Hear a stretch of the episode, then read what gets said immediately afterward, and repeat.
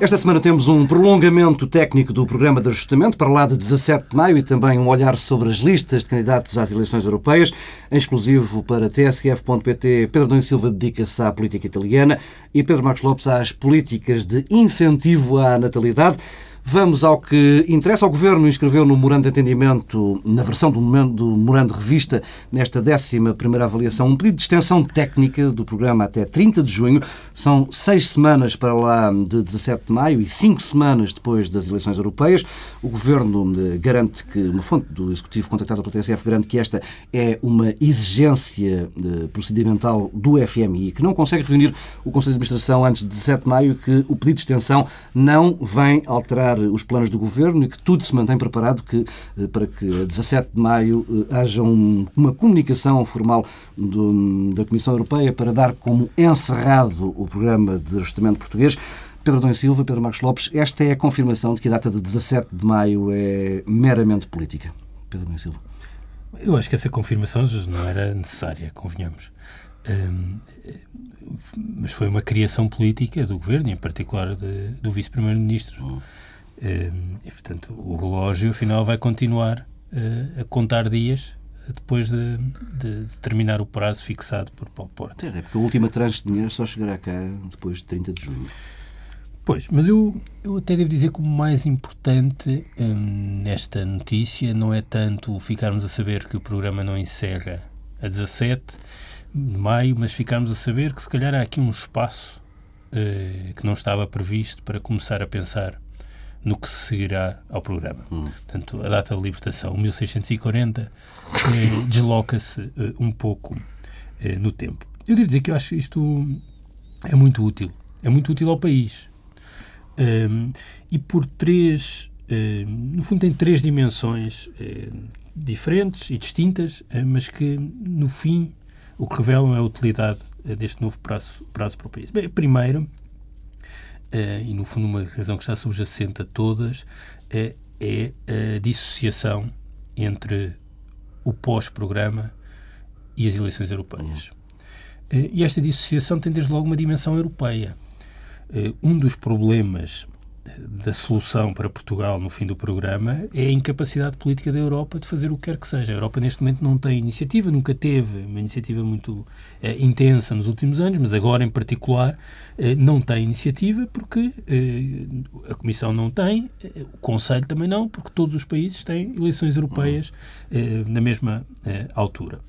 ora, discutirmos o que será a solução para Portugal depois das eleições europeias é também ao nível europeu uma vantagem, porque passa a haver uma disponibilidade, porque de certa forma também já vai refletir um, o resultado, das, o resultado das europeias. Mas estás a partir de um, de, um, de um, pressuposto que eu não sei se, se, vai acontecer, que é uh, o do Governo não fazer a festa no dia 17, porque vai fazê-la. Pelo menos é isso que indicam as fontes que contactei nos últimos dias, é que tudo se mantém como previsto. Bom, mas mantém-se, mas o que isto também sugere, eventualmente, é que eh, a festa eh, não nos vai dizer nada sobre como é que é o dia depois da festa. Hum. Um, e um, eu devo dizer que isso pode sugerir que, por um lado, o governo não está tão certo, o governo, no seu conjunto, não está todo eh, tão certo de que 18 de maio é um dia novo. Portanto, essa, essa questão da ilusão do 17 de maio e do 18 se calhar não é partilhada por todo o governo. E já temos tido sinais disso, aliás, ainda no Congresso do PSD tivemos, e se compararmos com o que se passou no Congresso do CDS, isso é, é uma evidência. Portanto, pode haver aqui uma tentativa de adiamento do momento do fim da ilusão, primeiro porque não há uma consciência partilhada de que as coisas melhoram, eh, e por outro, eh, porque permite eh, passar o teste das europeias sem estar a falar das condicionalidades que estarão presentes a partir de 18 de maio na verdade, temos visto aqui eh, uma passagem para o segundo semestre de muitas das medidas desagradáveis hum. já. Temos o episódio esta semana das pensões de, eh, de sobrevivência. E, eventualmente, eu acho que pode, pode revelar também um menor otimismo eh, no seio do, do, do Conselho de Ministros. Mas a terceira coisa, que é, aliás, a meu ver, a, a mais relevante, é a forma como nós, como país, vamos poder negociar o pós-Troika. Hum. Fazer eh, essa negociação em, em junho e o mesmo julho é muito melhor do que fazer essa negociação em maio. Eh, nós temos uma experiência, uma péssima experiência, de uma negociação de um programa de assistência um, com um processo eleitoral a decorrer. E Como foi em gestão, na prática. Não? É? Se eu tiver de identificar uma das várias causas para termos um mau programa, que nós tivemos um mau programa, foi essa. Foi, as reuniões em que o Dr. Catroga entrava a fazer comícios, saía a falar de cartas.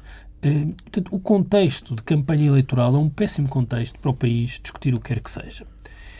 E também é verdade que, eh, e portanto, repetir, quer dizer, de novo, agora podemos chamar o que quisermos, cautelar, uma saída à portuguesa, uma saída à irlandesa, algum tipo de condicionalidade haverá.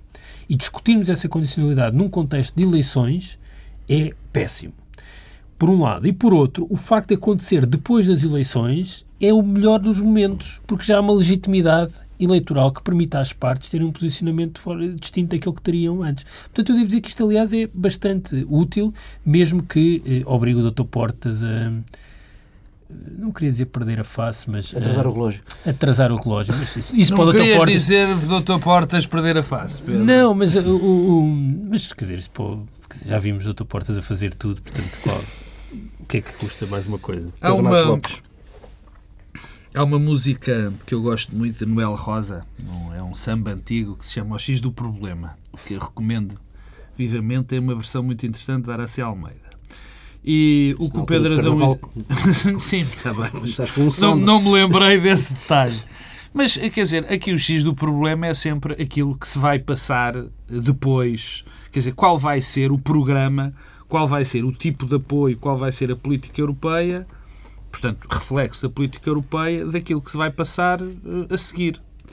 E eu, quando eu digo a seguir, é para, enfim, no fundo, estou a, a, embarcar num barco com o qual eu não, não gosto, que é o, aquele barco que diz dia 17 de maio acaba um período, dia 18 acaba outro, uhum. começa outro. Eu acho que não faz sentido fazer essa separação. Eu acho que estamos dependentes, como estávamos dependentes quando tivemos, enfim, uma dependência diferente mas estamos dependentes, como estávamos dependentes na altura da negociação do primeiro memorando, daquilo que vai ser a política europeia, daquilo que vai acontecer, de qual é eh, quais são as teses que existem naquele momento na Europa, e sim, concordo, já condicionados pelas votações eh, eh, eh, que se vão dar a dia 24 de maio, e portanto, mas nada distingue na essência o 17 de maio do 18. Eu, para ser muito franco, e deixa-me só atalhar para resolver já essa situação deste atraso, eu não dou muita importância a esse atraso, nem acho que isto vá ter repercussões eleitorais.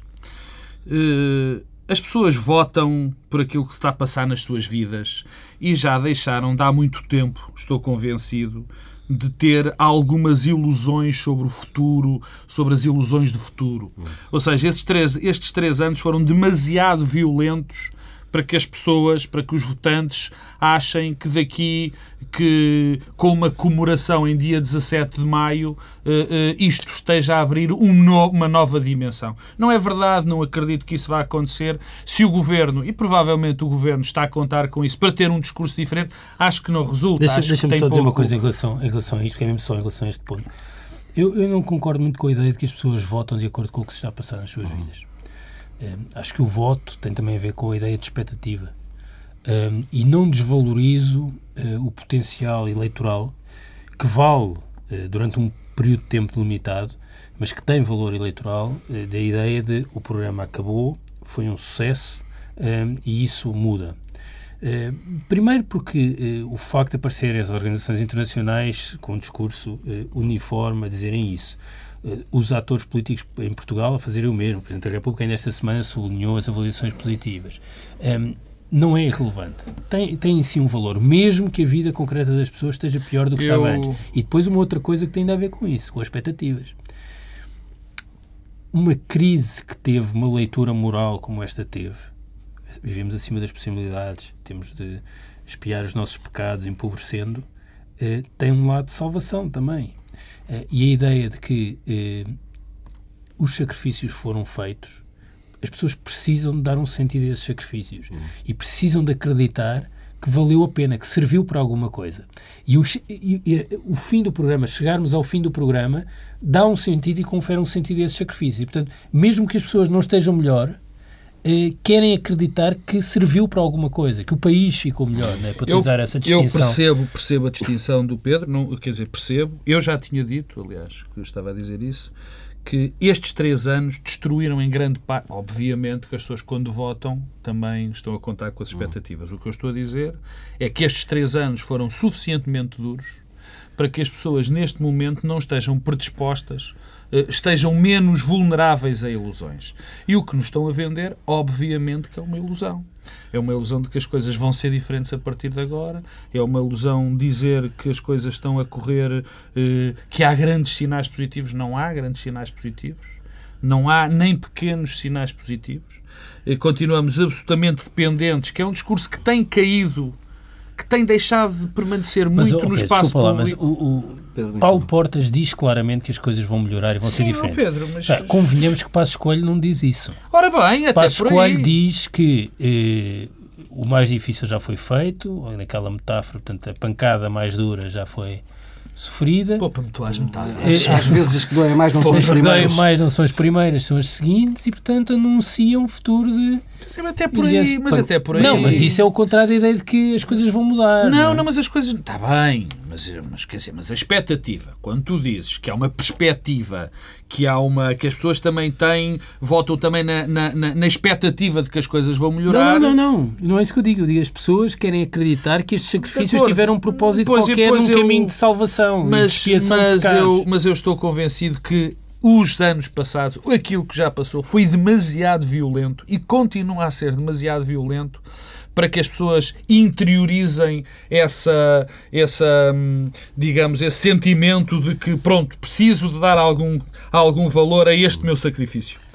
Ainda para mais porque nós temos uma perspectiva, eh, e que continua, e que vamos chegar lá com ela, com uma variante que tem uma correlação brutal com, com, com o voto, que é a questão do desemprego, que não está só refletida neste momento nos valores que estão, enfim, correntes, mas no que diz respeito à imigração, no que diz respeito às pessoas que já saíram fora do sistema. Uhum. Portanto, e para encerrar este ponto, acho que acho que estamos, acho que isso não vai resultar em termos de tática política, ou melhor, de tática eleitoral. Agora, Desculpa que... deixa-me só. Eu, eu, acho que esta questão. É... Eu, eu, não digo que vá resultar no sentido que permita ganhar. Não, está bem, mas, mas produz um efeito. Não, não, não desvalorizemos essa, essa, oh, Pedro, essa dimensão. Efeitos têm sempre. O que eu estou a dizer. Não, efeito meu querido amigo, isso é evidente. O problema não é esse. O problema é que se está, eu estou convencido que esse efeito vai ser muito mais diminuto do que seria em circunstâncias normais. Não é um game changer. E não é? é um game changer nem pouco mais ou menos. E aliás, vai ter, eh, nós vamos ter umas eleições muito, muito, muito, muito, muito estranhas. Muito estranhas. Já lá vamos Já falar vamos mais falar, à frente. Mas vamos ter umas eleições extraordinariamente estranhas. Mas deixa-me chegar àquilo que vai ser o depois enfim, embarcando também eu, apesar de me revoltar contra, contra essa, digamos, barcaça, uh, uh, no que vai passar depois do dia 17.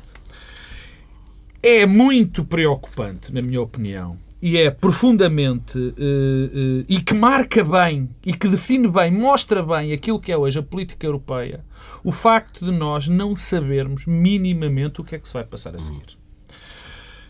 Temos uma ideia, temos uma ideia. Nós achamos que vai haver uma, enfim, uma persecução normal do caminho que vamos levar até agora. Mas se, essa, se, essa, se esse caminho continuar, nós agora para 2014 vamos ter o. Para 2015 temos os 2,5%, não é? De corte.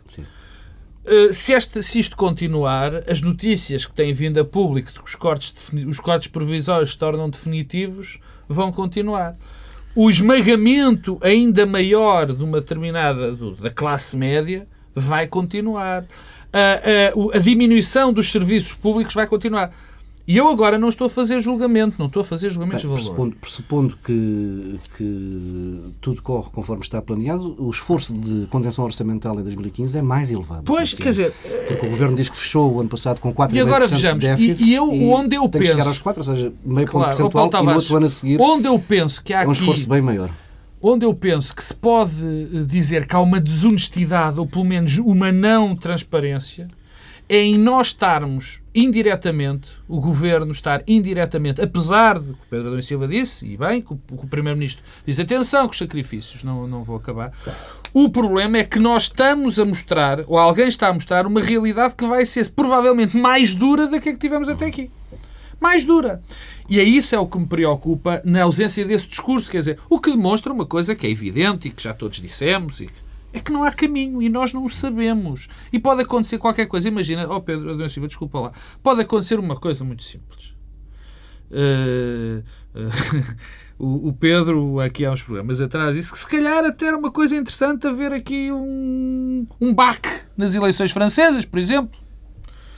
O baque seria a Marine Le Pen uh, ganhar, hum. o, a Frente Nacional ganhar, ou haver uma votação em massa no, nos vários países em, em partidos antissistémicos. Uh, isso vai ou não vai alterar aquilo que se vai passar na Europa? Vai ou não vai alterar esta nossa necessidade para 2015? Vai ou não vai alterar estas necessidades da austeridade? Em bom rigor não sabemos. Não? Pois, o problema é exatamente esse. Pedro Dom Silva, o, o, Governo, na reação a esta, a esta notícia da TSF, eh, desvalorizou-a, dizendo que era uma technicality, uma questão procedimental do, do Fundo Monetário Internacional e que tudo se manteria conforme conforme Só estava Paulo, planeado. Disseram-te mesmo technicality? Não.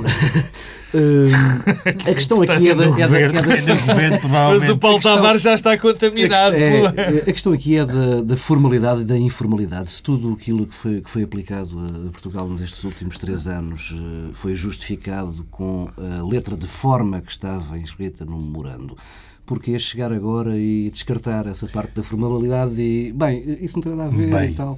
Paulo Tavares, Uh, eu uh, não aceito a tua, o teu pressuposto, porque um, o memorando não tem rigorosamente nada a ver com o que era o memorando inicial. Portanto, a ideia de uh, obrigatoriedade de aplicar porque estava previsto é uma falsidade. Eu recordo. É, dizer, estava previsto na altura, não é? Pois, no, portanto, que foi, no que foi portanto, essa, a, a, letra de forma é uma coisa que foi evoluindo eh, à vontade Aliás, eh, das necessidades do corre, momento. Isto corre a favor do governo. Vez, não, eu, eu sinceramente acho que isto é uma boa notícia para o país, repito. Não, isto é, da, é uma para falar como fala o governo, é uma win-win solution. para falar como fala o Paulo Tavares, é, é, todos temos a ganhar com esta folga a tempo, separar das europeias, permitir um cenário europeu pós-europeias, já direi qualquer coisa sobre aquilo que o Pedro estava a dizer, eh, mas regressando a esse tema, e dizer, eh, se nós olharmos para o memorando inicial, por exemplo, uma coisa, se, se, talvez se tivermos de escolher um tema mais presente nestes últimos três anos na execução do memorando e que assumiu mais visibilidade, se eu vos fizesse essa pergunta, o que é que vocês respondiam? As pensões. Pensões. Vão ver o memorando inicial o que diz sobre pensões. E vão ver, em particular, o que diz sobre Caixa Geral de Apresentações. Vão ter uma surpresa, não diz rigorosamente nada. Ora, eh, isso é a prova Sim. que o memorando é o que quisermos fazer dele. Hum. É como Natal. Eh, e, portanto, a relação com a Troika é o que também quisermos fazer dela. Eh, desde logo, isso é uma carta do governo português ah, dirigida à Troika. Ora, o governo português escreve uma carta para acomodar uma necessidade que é da entidade à qual se dirige. Tudo isto é um pouco estranho e mostra bem que não há. Uh, o ministro Gaspar ficou muito uh, zangado por dizerem, insinuarem ao longo deste tempo que ele era o hum. quarto membro da Troika.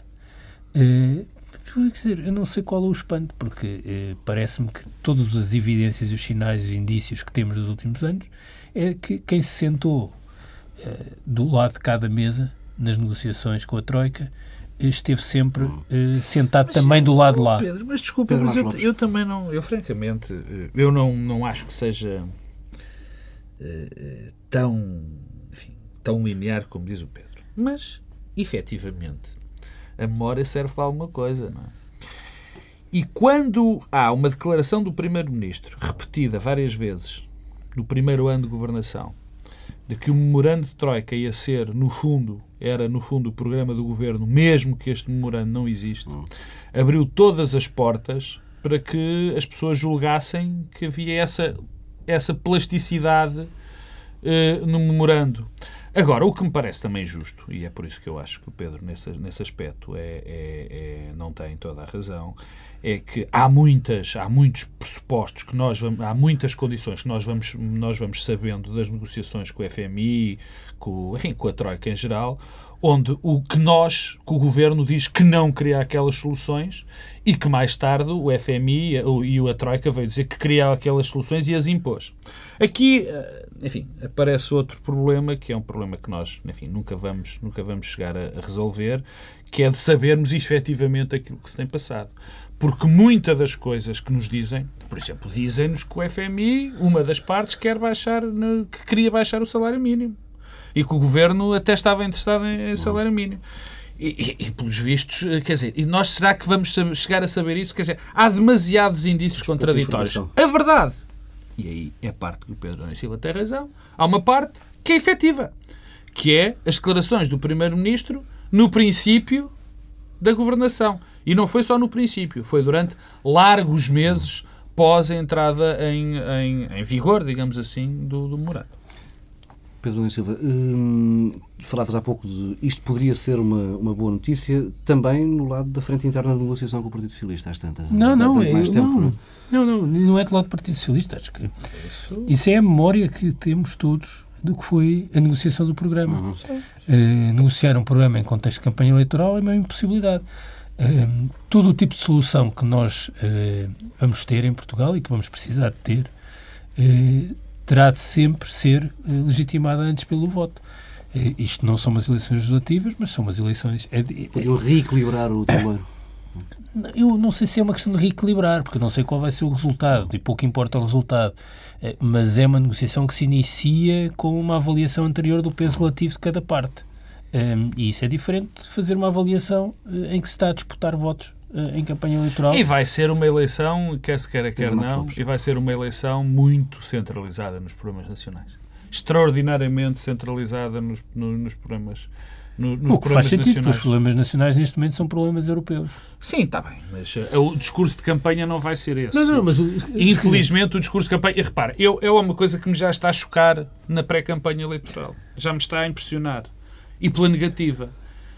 Eu olho para o candidato, para o cabeça de lista do PSD, do CDS, o Paulo Rangel, e reconheço que ele, nos últimos anos, tem tido um discurso sobre a Europa e sobre o que nos levou a este problema coerente, sério, uh, analiticamente, enfim, discutível, mas, mas, mas, mas, com muitas coisas que, por exemplo, eu concordo. E os primeiros não, não, passos. Não, mas o, os primeiros passos dele como cabeça de lista não claro, Estás a ver? Pois é, o problema é esse. O problema é este. É exatamente esse o problema. E é por isso que eu estou a pensar, estou a ver, estou, estou uma expressão, a expressão, estou mesmo a ver que isto vai descambar. Porque enquanto o, o candidato Paulo Rangel tinha esse discurso sólido, sério. Uhum. Nunca ouvimos entrar nesta história da bancarrota e de que o governo PS foi o culpado de todas as, todos os males do mundo. Nunca tínhamos visto. Tínhamos visto uma análise séria sobre os problemas europeus, sobre a arquitetura institucional do euro. A campanha é outra coisa, não é? Ó oh Pedro, ó oh, oh Paulo, mas a grande questão é esta, era por isso que eu estava a dizer que isto vai ser, ser centralizado nos problemas nacionais, não como o Adão e Silva estava a dizer. É evidente que os nossos problemas nacionais são problemas, em grande medida, provocados pelos, pelos problemas que a Europa não conseguiu resolver ou que até criou primeira semana de, de, campanha eleitoral é a bancarrota, é, foi a, a governação despesista, foi os teus. Eu ouvi quinta-feira o, o candidato Paulo Rangel, que eu repito, e quero dizer isto pela quinta vez, que tinha tido um discurso sério e bom sobre a Europa, não, a culpa disto tudo foi o TGV, foi o aeroporto na OTA, foi isto. Quer dizer... Tudo coisas que não aconteceram. quer dizer, será que é isto que vai ser a campanha eleitoral? Bem, isto forma... destrói qualquer tipo de diálogo. Quer dizer, quando se quer dialogar. Oh, Pedro, não desculpa. Quando se quer dialogar, quando se quer dialogar e se começa desta maneira, não vale a pena. De forma muito subtil e que dispensou completamente o meu papel aqui dentro, já mudámos de assunto. Subtil não, Pedro, isto foi a casamento subtil do mundo. Pedro Dom e Silva, eh, a questão das, das europeias também vês esta campanha como potencialmente estranha. Se é que já nos podemos espantar com alguma coisa que se passe na, na política em Portugal. Eu não vejo que vá ser mais estranha do que outras campanhas europeias. Acho, aliás, que vai ser a mais europeia de todas as campanhas eh, em torno das eleições europeias, porque é evidente que o país está atento e desperto para a dimensão europeia da política e da gestão política, como nunca esteve. Um, ehm, e como vamos estar a discutir o que será Portugal no fim do programa de assistência financeira, depois do programa de assistência financeira, uh, isto é, uh, inevitavelmente, uma questão que está articulada com a dimensão europeia. Portanto, se comparar com os outros atos eleitorais europeus, acho que este vai ser o menos nacional, no uhum. sentido de eh, uma incidência específica no que é. Eh, Já não havia uma nota de otimismo, Pedro Adão e Silva, não, para aí há três eh, anos, veio a primeira. Infelizmente não é certa, mas. Eh, mas, mas, mas, pronto, acho, acho, sinceramente, acho sinceramente isso. Acho que estas eleições europeias eh, marcam certamente uma viragem uma viragem que é lenta, como todas as viragens eh, na política europeia, mas marcará uma viragem no, na paisagem política eh, europeia, antes de falar de Portugal. Ehm, o, Pedro dizia que eu não sei se é com algum. Não, é, eu não vejo isso como uma coisa positiva, mas tenho alguma expectativa que isso possa acontecer, que é uma, uma certa desagregação política do centro uhum. europeu. Os países que governaram os vários Estados-membros uh, desde o pós-guerra. Um, isso é uma tendência que não começou hoje, já tem manifestações importantes no passado em países centrais, os nomeadamente. Disseste os Estados que governaram a Europa. Os partidos que governaram a Europa. E já teve algumas manifestações em alguns países centrais, com os episódios dos referendos aos tratados, mas que me parece pode-se acentuar nesta, eh, nestas eleições, uma espécie de culminar de um processo e que tem na crise económica e social e financeira eh, causas profundas para que isso aconteça. Ehm, e, e, há uma coisa que nós devemos ter presente em relação àquilo que é o próprio processo de integração europeia. O processo de integração europeia é sistematicamente uma resposta a falhanços. Eh, os passos em frente na integração foram respostas a falhanços. Aliás, a Europa é uma resposta a um falhanço. Um falhanço brutal, a guerra. A Europa nasce para responder ao falhanço dos Estados-nação.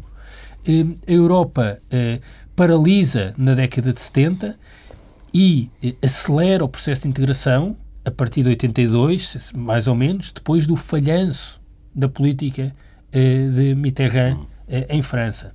A Europa volta a acelerar o seu processo de integração depois do colapso político e do fim do Muro de Berlim. Portanto, a Europa é sempre uma resposta quase funcional, em parte, a falhanços. E nós podemos estar à beira de um novo falhanço. Eu não vejo com satisfação uh, que haja um falhanço. Eu preferia que, não, isso, que isso não ocorresse. Mas parece-me que, ao contrário das visões mais otimistas, que pensavam, bom, isto com o SPD no governo na Alemanha, ou com o François Hollande, imagine-se lá o que, uh, o, o, a expectativa que foi colocada em François Hollande, uh, com, a vitória, novo, é? com a vitória de Hollande em França, as coisas mudarão. eu parece-me que as coisas podem mudar com medo. Hum. Uh, e o medo é a Frente Nacional ter uh, um ótimo resultado em França, uh, o Siriza e a Aurora Dourada terem bons resultados, são coisas diferentes, atenção, mas são, são partidos antissistémicos, são partidos que vêm de fora e que dão voz ao que esteve de fora. Terem bons resultados na Grécia, o, o, o Partido Nacionalista Britânico ter um ótimo resultado no Reino Unido e por aí fora em muitos outros países. Ora, a resposta a isso pode ter consequências.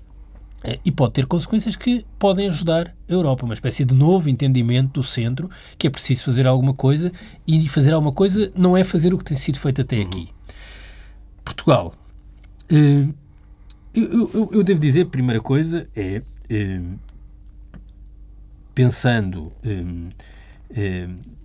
agora nos cabeças de lista, há, um, há uma evidência, quer dizer, os cabeças de lista são todos previsíveis, um, e, eh, em particular, pensando no PS e no PSD, isso é talvez mais verdade no PS, não são cabeças de lista abrangentes. Ou seja, o PS não tem um cabeça de lista como Sousa Franco ou Mário Soares, capaz de ir para além da sua base. Tem um cabeça de lista previsível, que é alguém com enormes competências políticas, eh, mas que eh, não é propriamente um sinal de alargamento. E, portanto, é mais próximo do que foi, por exemplo, António Vitorino, cabeça de lista, com António Guterres. Corresponde mais a esse perfil nem isto... interna nem externamente. Sim. Francisco Assis, não é? O que é que isto vai eh, ter de efeito do ponto de vista eh, dos resultados? Pois há uma outra, há uma outra coisa que tem a ver com os cabeças de lista de todos os partidos com representação já foram eurodeputados. Ora, isto introduz aqui também um momento de avaliação do, do seu papel, da sua ação como da sua ação como eurodeputados. É, nós vamos ter um momento de avaliação do, do eurodeputado Paulo Rangel, do, da eurodeputada Marisa Matias, eh, do eurodeputado do PC, que agora não me recordo o nome, João Ferreira, João Ferreira eh, eh, e eh, do eurodeputado Nuno Melo, que vai saltar por, si, por trás de eh, Paulo Rangel para aparecer, vai ser uma coisa interessante na campanha também, eh, e Francisco Assis. Portanto, isso é um primeiro, é um primeiro facto. Esta ideia de um wild card eh, Marinho Pinto. Sim, mas tudo bem, e de Rui Tavares. Eh, eh, mas isso é outro, é outro lado. Eu não sei até que ponto não vamos ter surpresas aqui, porque eu acho que o terreno está fértil para aparecerem eh, outras coisas. Eh, o que é que o que é que me espanta em, todo este processo eh, eleitoral um, e que gerou um, esta quase mudança de, eh, de, ponto focal nas eleições, que é a ideia de que estamos a testar eh, o líder da oposição e não, uhum. e não o governo. Um, eu, eu, eu, eu devo dizer que acho que isso está a acontecer como consequência uh, de uma ausência. Como seguro geriu o processo? Como geriu o processo. mas não é o gerir o processo. Não, mas Aliás, atenção. Eu acho curioso, desculpa Pedro, deixa, eu acho muito curioso. Eu acho muito curioso, desculpa interromper, é só um minuto. Eu acho muito curioso agora muita gente no Partido Socialista estar indignada pelo facto de neste momento estar a julgar aparentemente é uma campanha sobre o líder da oposição. Foi exatamente o líder da oposição que se pôs nesse lugar. Não foi rigorosamente mais ninguém. Mas eu, eu Pedro Silva. E, a questão não é Francisco Assis. Francisco Assis é, é objetivamente alguém que pode liderar uma lista, qualquer lista. O problema é a estratégia e o processo. Eu há problemas com esta escolha, não por ser Francisco Assis, é porque todo o processo que levou até aqui. Primeiro, não é a mesma coisa estar no governo e estar na oposição do ponto de vista da gestão de umas eleições de segunda ordem, como as europeias. Quem está na oposição tem de saber com muita antecedência o que é que quer fazer das europeias. E pode, repara, o PS podia fazer das europeias um momento para mostrar um cartão amarelo ao governo, uma avaliação da governação. Podia fazer das europeias um momento para o PS assumir uma diferenciação e o fim de um consenso em torno das questões europeias eh, com o governo. E o PS podia fazer das europeias um momento de início da sua afirmação programática, do que será o programa eleitoral e o programa de governo do Partido Socialista. Ora, qualquer destas opções era viável e até uma combinação das três. Mas era preciso que nós olhássemos retrospectivamente para o último ano da ação do PS e que as europeias correspondessem a um passo neste processo. Ora, isso não se vislumbra. E a escolha do candidato tinha de obedecer a uma estratégia em torno destas questões. Ora, eu tenho muita dificuldade em identificar essa estratégia. E mais, é, há uma coisa que é o pior sempre dos mundos. Nós podemos tomar uma decisão é, e ela não ser perfeita. É, mas, tomada a decisão, nós temos de afirmar e consolidar e convencer mais gente da nossa opção. Ora, o que me parece que aconteceu no Partido Socialista é que foi tomada uma decisão há precisamente um ano naquele processo que resultou no abraço entre António Costa e António José Seguro. O acordo de Coimbra depois, exato. E a integração, a cooptação de Francisco Assis, uhum. convém não, esquecer que foi candidato contra António José Seguro no Congresso anterior, a cooptação de Francisco Assis para a direção política do PS. E essa decisão é que o cabeça de lista era Francisco Assis. Bom, essa decisão, se tomada nessa altura, podia ter tido uma estratégia correspondente, entretanto, e Francisco Assis podia ter bem aparecido como candidato uh, ao Parlamento Europeu há mais tempo.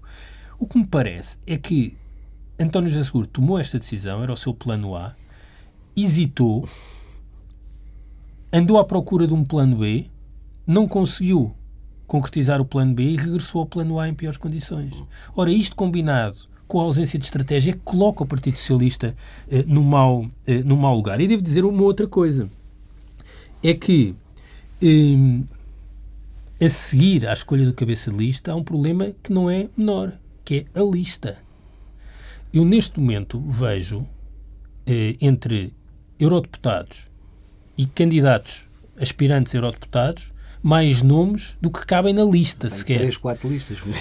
Bom, e mas repara, não, mas, é, mas acontece sempre, mas é diferente quando se está na oposição e é diferente quando se é um líder cuja base de sustentação política nasce de dentro para se afirmar hum. fora. Um líder que tem a base interna e precisa dessa consolidação interna para ter força fora, tem de ter um cuidado a tratar estas questões que um líder que, cuja legitimidade vem de fora para dentro, o PS já teve líderes dos dois tipos, hum, não, não precisa. Uh, ora, eu vejo aí muitas uh, preocupações e vejo uma outra coisa que eu dizia há pouco. É que neste momento vamos estar também a avaliar ex-eurodeputados uns com os outros. Uh, e a escolha de uns que, depois do ponto de vista da performance como eurodeputados, têm uma avaliação que é menos positiva do que outros, quando o próprio cabeça de lista foi eurodeputado, isto pode trazer, pode trazer enormes problemas. Finalmente, duas notas muito rápidas ainda sobre este tema. Um é, hum, é com estranheza que vejo que o Partido Socialista Europeu, eh, na altura em que mais precisava ter uma estratégia comum na Europa uhum. em relação às, às europeias, estamos em março, hoje é dia 1 de março, eh, e não tem. Não tem. Portanto, colapsou eh, e qualquer vontade e entendimento nesse sentido desapareceu. E, portanto, esqueçamos essa integração política ao nível europeu, se calhar a integração que vamos, a coligação que vamos ter de fazer fica mais uma vez provada, é mesmo natureza geográfica. Finalmente, um, o Pedro chamava a atenção para o início de campanha do PSD e de Rangel. Eu estou para ver a articulação entre Rangel uh, e uh, essa figura notável da política portuguesa que é Nuno Melo um, e a vontade de aparecer e de brilhar, assim, uma espécie de réplica em muito pior qualidade de Paulo Portas, sempre a querer aparecer, sempre a querer brilhar e ser o centro de tudo, eh, com eh, Paulo Rangel. Tenho curiosidade de, de ver isso. Mas também parece que o início da campanha eh, do PS, com aquela declaração de Francisco Assis, eh, a produzir ruído, somos o bloco central da esquerda estruturante. Eh, a frase dizer, não é muito má. A frase, não é, a frase é má. O a fra não, a frase, a frase é má e o conteúdo é mau. Porque há uma coisa que eu sei em relação aos últimos 40 anos da democracia em Portugal, é que os portugueses não têm dúvidas de, do lugar onde o PS se encontra do ponto de vista político e programático. E isso revela que é Francisco Assis que incorporou eh, alguma crítica que lhe é feita sobre o seu lugar programático dentro e político. Dentro, e, portanto, estar a introduzir ruído e a contaminar eh, onde está o PS com eh, o lugar de Francisco Assis, isso é que é um mau princípio e não, acho que não é. Eh, não vejo porque é que o PS tem de começar logo por introduzir ruído na sua própria campanha. Eu devo dizer, que... Lopes. devo dizer que o programa de hoje não foi propriamente bloco central, foi mais o tempo da antena Pedro Adão e Silva. Mas em frente. Às vezes é assim, não.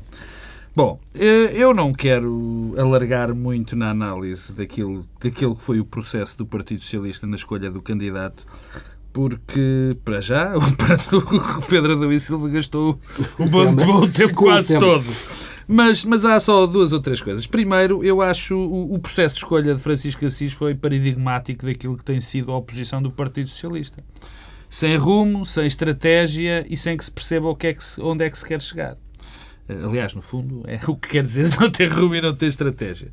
Porque, de facto, foi um processo absolutamente uh, inacreditável. Quer dizer, aliás, a última fase foi uh, também demonstradora. Uh, Francisco Assis chama a atenção que se fosse líder já, já teria escolhido o assunto. já tinha escolhido cabeça de lista. Passado uma semana, António José Seguro, no seu, enfim, naquilo que o pode definir como líder, que é o qual é a pressa, eh, diz que vai apresentar só 5 de março, depois Rangel exige que apresente, ele apresenta. Nessa apresentação não está Francisco Assis, portanto foi uma não, coisa absolutamente. Assis, mas não discursa. Mas não discursa, quer dizer, uma coisa absolutamente sem, sem, sem lógica. Minutos antes, o representante da direção do PS, João no Proença, Congresso do exatamente. PSD, diz que não vai João acontecer. João Proença diz que não vai acontecer. Bem, tudo isto é, é, é, é bem a imagem do que tem sido a falta da oposição do Partido Socialista e sem o caminho, quer dizer, quando podia ter uma pessoa há muito mais tempo na estrada a fazer quase uma campanha paralela, o candidato, por muito que o Pedro não o queira dizer, é um candidato que ninguém nega o seu valor, quer dizer, isso nem, nem vale a pena, mas é um, um, um, candidato que também fecha um bocadinho o pé, não alarga dentro do partido, uh, pelo contrário, uh, é, uma, é uma figura interessante, mas também não é propriamente uma, uma figura excitante em termos de candidatura, pois o Pedro gastou tudo. Bom, mas, uh, quer dizer, e portanto é normal que depois de todo este processo, que depois de todo este processo, mas não só por causa dele, estas eleições sejam uma avaliação do líder da oposição. Mas foi o líder da oposição que se pôs neste lugar. Nem mais ninguém o pôs. Porque o que seria normal é que se houvesse uma boa, uma boa, um bom discurso, uma boa estratégia, um bom caminho, neste momento, face àquilo que, que está a acontecer e que aconteceu no país, o Partido Socialista apresentar-se a estas eleições como umas, com enormes possibilidades de ter uma vitória retumbante, que o que mais parece é que não vai existir. E, portanto, uh, uh, o, partido, o, neste momento, o que vai estar em causa no momento eleitoral é, no fundo, se António Costa vai. não vai, já sabemos, quer dizer, porque nunca vai. Mas se vai ressurgir ou não vai ressurgir. Estamos mesmo, mesmo a fechar Sim, só eu queria só o PSD. O que é que esperas de candidaturas como a de Marinho Pinto ou Rui Tavares? Não espero. De Marinho Pinto espero o pior, sou franco porque o Marinho Pinto... Falar apenas de resultado. Não, não, não espero... Não, eu não falo de resultado. Eu espero o pior em termos discursivos, porque sei que Marinho Pinto é capaz de fazer, fazer discursos muito complicados. De Rui Tavares espero mais um bocadinho, porque Rui Tavares tem um discurso europeu uh, uh, consolidado e, e, forte. Agora, e o que é que também existe no, no, no PS e no PSD nestes dois candidatos? Porque estes dois candidatos têm, os dois, um bom discurso para a Europa e têm ideias sobre a Europa. Só que o problema é que são muito parecidas. Problema, quer dizer, que não é internamente um problema, não é intrinsecamente, desculpa, é intrinsecamente um problema. Mas é um facto que tem um discurso muito parecido, mas, mas isto não surpreende ninguém. Porque esse discurso parecido é muito reflexo da também da inexistência de discurso por parte da esquerda europeia e de um discurso pouco sólido da direita. Portanto, não me surpreende. Temos mesmo de fechar esta edição de Bloco Central. Para a semana faço sozinho o programa. Tá Na bem? próxima semana, à mesma hora. Não se esqueça que em tsf.pt há dois temas extra. Pedro Dom Silva vai dedicar-se às novidades da política italiana e Pedro Marcos Lopes eh, às políticas de incentivo à natalidade. Até para a semana. Vamos aos temas do online. Pedro Silva, eh, novo governo na Itália, uma nova esperança. É exatamente sobre a ideia da, da, não nova esperança que eu queria falar. É, é, eu, eu, a política italiana é muito interessante, não por ter um lado é, mais é, dinâmico e vivo e colorido que a nossa, não apenas por isso, mas por, porque tende a anunciar algumas tendências. Se nós recuarmos dois anos, era-nos dito que os países da Europa do Sul tinham um conjunto de problemas um, e os problemas uh, eram simples. Um, a crise era resultado de um conjunto de políticos irresponsáveis que tinham uma inclinação despesista incontrolável, que eram incapazes... Tudo se resolvia com uma coleção de montes. Exatamente. Incapazes de uh, defender o interesse comum, porque alimentavam as clientelas e, portanto, a coisa resolvia-se com substituir políticos eleitos por tecnocratas impolutos. Um monte em cada esquina. Bom, Hoje já sabemos o que é que a solução tecnocrática fez, eh, onde foi testada, em Itália e na Grécia, foi mais um contributo para a desagregação do sistema eh, e, e nada resolveu. E escancarou as portas, não, escancarou as portas eh, aos movimentos antissistémicos, sejam palhaços, partidos neonazis, as portas ficaram escancaradas à entrada desses partidos e desses movimentos nos parlamentos e não resolveu nenhum problema. Ora, curiosamente, falhada a ilusão tecnocrática, há uma espécie de nova ilusão, que é a ilusão carismática. A Itália tem um novo líder eh, de governo e um novo líder do Partido eh, Democrático. Eh, e quem é este novo líder? É um jovem, tem 39 anos, bem falante, telegénico, com muita presença nas redes sociais. Ele usou o Twitter eh, na reunião com o Presidente da República quando era endossado, durante o debate no Parlamento. Isso em Portugal dava uma polémica. Pois, na, na, na, no, no, debate parlamentar da, da, apresentação do novo governo, eh, ele foi, foi fotografado a consultar o Twitter eh, durante a reunião e, portanto, é alguém que tem a sua própria conta de Twitter, não é alguém que gere por ele. É um estranho ao aparelho, ele era Presidente da Câmara de Florença, mas ganhou primárias abertas, eu diria que dizimou em primárias abertas o aparelho partidário, portanto, a ideia de alguém que vem de fora eh, e, que, eh, e que vence o aparelho, um conjunto de pessoas afastadas eh, da realidade concreta dos italianos, no caso, e, portanto, aparece aqui como a nova política, o novo protagonista, uma esperança, e e cria uma espécie de ilusão carismática. É como se em Portugal, se nós encontrássemos uns líderes capazes de eh, derrotar Passos Coelho e Seguro dentro dos próprios partidos, mas vindos de fora, como se isso regenerasse eh, o sistema. Eh, é evidente que Renzi eh, começa com uma agenda programática que tem dimensões importantes e interessantes, algumas delas mais interessantes em Itália, mas que na verdade também valem para Portugal. O que é que ele, o que é que ele sugere? Eh, reforma no sistema eleitoral, reforma fiscal para redistribuir mais a favor daqueles que não pagam, a favor daqueles que pagam muito, uhum. Eh, obrigando mais a pagar, eh, e uma alteração no mercado de trabalho, eh, equilibrando a proteção entre os adultos protegidos e os jovens. Portanto, três dimensões são as primeiras linhas programáticas, muito vagas, mas que apontam num sentido interessante. Mas o problema é que isto não vai resolver novamente nada.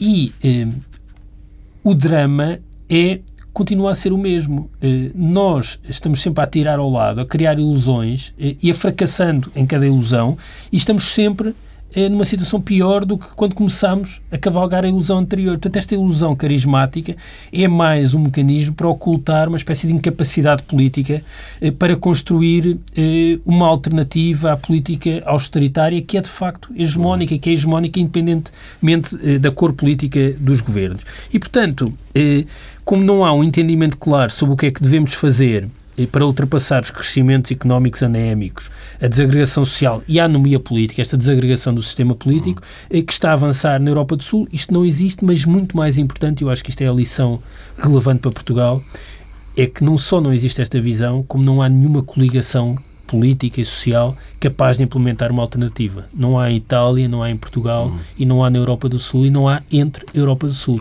Ora, enquanto isso não existir... Um sentimento de orfandade nos eleitores. Isso gera um sentimento de impotência, de orfandade e, e, e de ilusão de que eh, as coisas mudam e que uma pequena diferença fará uma grande diferença. Não fará. Bem, e agora para algo completamente diferente, Pedro Marcos Lopes, regressas a um tema que marcou o discurso de encerramento do Congresso do PSD, de Pedro Passos Coelho, as políticas de incentivo à natalidade. Não marcou, foi o único tema político do fim de semana. Perdoar-me-ás, Paulo. Uh, bom, eh, de facto, o Primeiro-Ministro hum, no seu discurso de encerramento do Congresso do PSD, anunciou um grupo de trabalho, salvo erro, para, para enfim, no fundo, para incentivar políticas de apoio à natalidade. Eh, foi a única ideia política, de facto, a única proposta que dali saiu, a não ser uma mais vaga. Uma, mais uma comissão, um grupo de A trabalho. não ser é? uma vaga, claro, a não ser uma vaga noção de social-democracia que ninguém conhecia, mas enfim, eh, tudo bem. Está criado um grupo de trabalho, é, é, é evidente que hum, a tentação de lembrar os Monty Python é imensa, não é? Dizer, quando não quer resolver um assunto, monta um grupo de trabalho, mas não, não é isso que eu vou dizer. É evidente que nós temos um problema demográfico grave, um problema de natalidade gravíssimo, que se veio acentuando muito nos últimos anos. Uh, uh, por exemplo, a partir de 2009, salvo erro, 2009 a 2010, em que o saldo foi que já não era assim há muito tempo negativo entre as pessoas que nasceram, ou pelo menos nas que ficaram e nas que se foram embora. Ou, ou, ou, ou no, melhor dito, na ocupação do espaço. Houve pessoas que se foram embora, houve pessoas que ficaram, houve pessoas que nasceram e pessoas que morreram. E dentro desse saldo ficamos com menos gente. Salvo erro foi 2010. Bom, eu acho muito bem políticas de natalidade e de apoio à natalidade, porque isso é um problema gravíssimo que nós temos. Mas o discurso não cola quando nós vivemos uma época em que foram retirados a esmagadora maioria dos incentivos à natalidade. Estamos a falar do governo que prometeu aplicar um visto família Sim, mas isso, a isso... todas as medidas que aprovasse. Exatamente, exatamente. Ora bem, caiu, obviamente. E que chumbou, a, creio que na semana passada, no Parlamento, uma proposta do Bloco de Esquerda para criar um visto família. O visto família, o visto família era uma, uma, uma, uma norma interessante, um, um aspecto interessante, mas eu até gostava de saber como é que poderia passar quando foi votado no Conselho de Ministros e depois proposto à Assembleia da República, porque os assuntos fiscais têm que ser na Assembleia da República, a diminuição dos, das, do fim das deduções. O fim das deduções em razão de, da escola, saúde, em razão da educação, em razão, uh, em razão da saúde. Depois, todas as medidas que tivemos eh, em relação à redução do tempo nas escolas, das crianças. Quer dizer, quanto menos tempo as pessoas podem ter os filhos na escola, menos incentivo é, não preciso te explicar, à natalidade. Quer dizer, e depois o discurso. E depois o discurso, não é evidente que sim, não, não, não, não da maneira que vocês entenderam, bem entendido. Bom, e depois há, há, há, outros sinais. Quer dizer, este é o governo também que achou que a imigração era normal e que não tinha mal nenhum. Ora bem, as, as pessoas que imigraram, as 200 mil pessoas que imigraram, não foram com certeza pessoas com mais de 65 anos Sim. e pessoas com menos de 18. E se vocês também se querem rir, essas pessoas provavelmente já não estão em altura de procriar, não é? E, portanto, quer dizer, é preciso alguma uh, solidez quando se começam com propostas destas. E isto também me faz lembrar, e, enfim, também falei nesse tema no, no online, a questão das políticas à imigração, de apoio à imigração, à, neste caso, a imigração de, de talentos. Quer dizer, quando se expulsam os talentos e depois querem-se buscar outros, isto não faz sentido e foi assim, caiu mal, digamos assim. Bem, fica por aqui esta edição em linha do Bloco Central online. Até para a semana.